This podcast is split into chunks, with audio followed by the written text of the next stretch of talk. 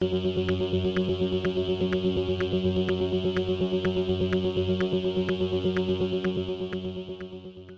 y caballeros, bienvenidos a 10 a 15, un podcast donde se habla de películas y series en un lapso de 10 a 15 minutos. Yo soy Ángel y en este episodio especial voy a estar hablando de la secuela de Top Gun titulada Top Gun Maverick. Top Gun Maverick se va a estar exhibiendo el cine desde el jueves, así que sit back, relax, que 10 a 15 acaba de comenzar.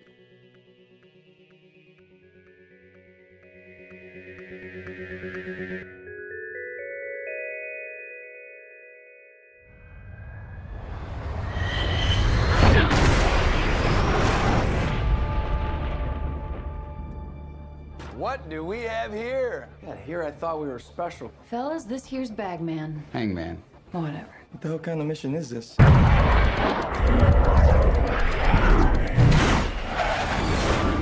Everyone here is the best there is. Who the hell are they gonna get to teach us? Top Gun Maverick es una película dirigida por Joseph Kosinski, que es el director de Tron Legacy, Oblivion y Only the Brave. Y es escrita por Aaron Kruger, Eric Warren Singer, Christopher McQuarrie, que está basado en una historia de Peter Craig y Justin Marks, que está basada en los personajes de Jim Cash y Jack Epps Jr. El elenco lo compone Tom Cruise, Jennifer Connelly, Miles Teller, Val Kilmer, Bashir Salahuddin, John Hamm, Charles Parnell, Mónica Bárbaro, Louis Pullman, Jay Ellis, Danny Ramírez y Glenn Powell. Y trata de que luego de más de 30 años de servicio como uno de los mejores aviadores del Navy, Pete Mitchell, alias Maverick, sigue subiendo la barra como un piloto de prueba, esquivando ascensos que pudieran cortarle sus alas. Yo estaba bien pompeado por Top Gun Maverick porque lo que se veía en los trailers espectacular, esa fotografía se veía ultra mega sorprendente. Se veían que eran stunts y efectos prácticos en esta última década. Con cada entrega de Mission Impossible, Tom Cruise ha elevado los stunts que ha hecho en esas películas y cada vez son mucho más ambiciosas y mucho más sorprendentes que la anterior. Así que yo dije, pues me imagino que él va a volar un avión de combate en Top Gun, ¿verdad? Pues claro que sí. Y la vi, me gustó mucho, la pasé sumamente bien viendo la película. Eh, es una película que sí se basa en la nostalgia y se adentra en el danger zone de la nostalgia, pero no solamente se queda en eso. Sí, desde el minuto uno, la película te presenta imagery y callbacks a la primera entrega. A esa primera entrega que hizo Tony Scott, que en paz descanse. Pero yo veo esa utilización de la nostalgia no solamente para darle hincapié a su tema principal, que se basa, que pues te habla del pasado y de being stuck in the past y de cómo eso en cierta forma te impide a vivir el presente. Y está bien interesante, es una historia que tiene mucho corazón y que a mí, como fanático del cine de Tony Scott, que, lo dije en mi 4x3 de Meron Fire, pues a mí me encanta mucho el estilo de Tony Scott y aquí eh, ese estilo está bien presente, even though obviamente eh, él no la dirigió, porque obviamente ya no está en este plano.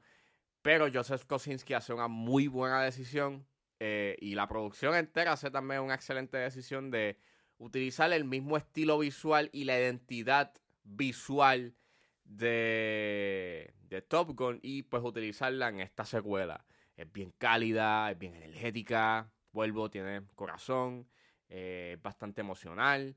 El corazón que emana esta película y ese, y ese feel good que emana el filme eh, es gracias a Tom Cruise. Este, él siempre ha actuado excelente. Y aquí obviamente, pues, además de mostrarte unos momentos de vulnerabilidad y, y, tener unos momentos emocionales, pues claro está, este, son sus stunts los que básicamente se destacan por completo. Y no es que solamente estamos viéndolo a él, you know, pilotar y volar un avión de combate, es que el cast que componen los tripulantes eh, de Top Gun, eh, de la escuela de, de, aviación, están, pues sí, pilotando aviones de combate.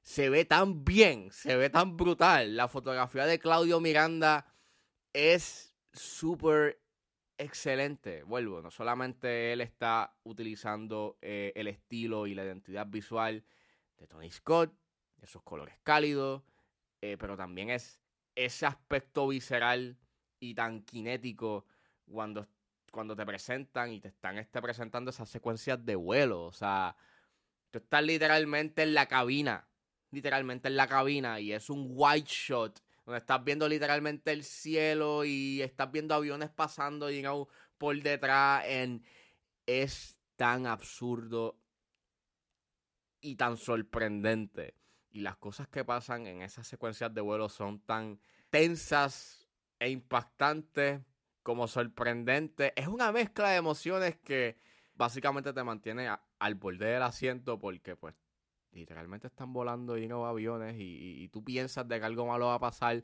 pero no, nada pasa, gracias a Dios. en verdad, en verdad es hermoso. Yo estaba sumamente on board viendo este eh, las acrobacias que hacían este, con esos aviones de combate. Y tú puedes ver literalmente en una escena. Eh, esta, esta, película tiene muchas secuencias que son excelentes. Eh, tiene, tiene excelentes secuencias de vuelos, pero hay una en específico que a mí me voló la cabeza porque literalmente estamos viendo a Tom Cruise eh, recibir fuerza G y tú ves como su cara literalmente se está deformando por la fuerza G. Y es como que, wow, mano, ¿qué está pasando aquí? O sea, ahí tú puedes ver la gravedad y la realidad de esos stunts y de los efectos prácticos. Y es asombroso. O sea, esos tiros.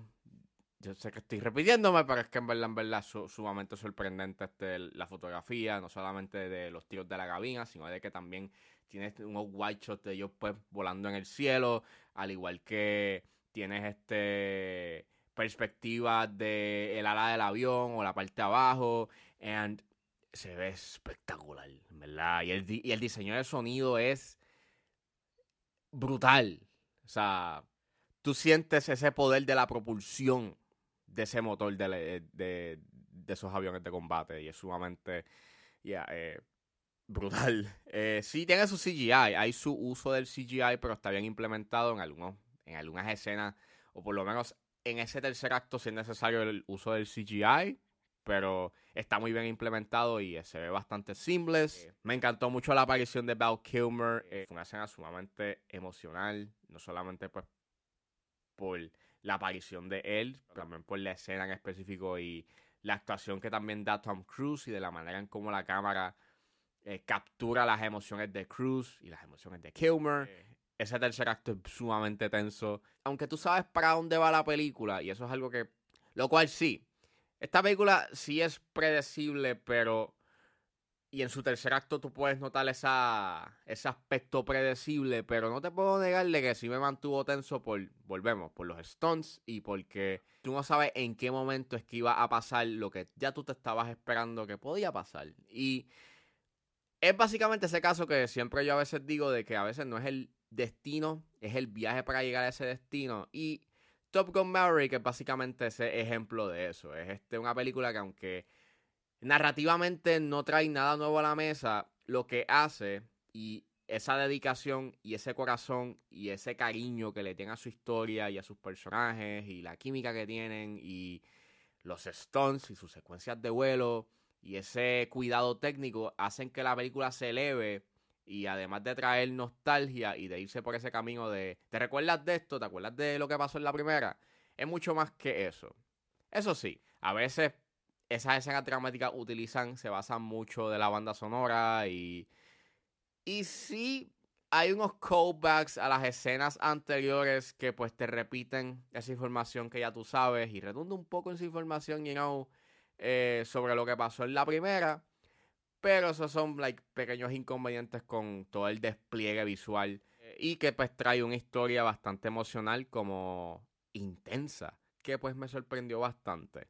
Tiene que ver Top Gun Maverick. Yo diría que es lo mejor que he visto este verano y está entre lo mejor que he visto este año. Es una película que visualmente es digno de, admirar. Es digno de admirar de que se hayan, you know, hayan este dedicado y hayan este dado la milla extra para presentar en pantalla escenas con efectos prácticos en donde literalmente estamos viendo gente volar aviones de combate. Porque puede haber sido bastante fácil grabarlo en CGI, pero no. Se dieron la milla extra de grabar, filmar escenas y secuencias en la vida real. And tienen que verla porque lo que sucede en pantalla sorprende.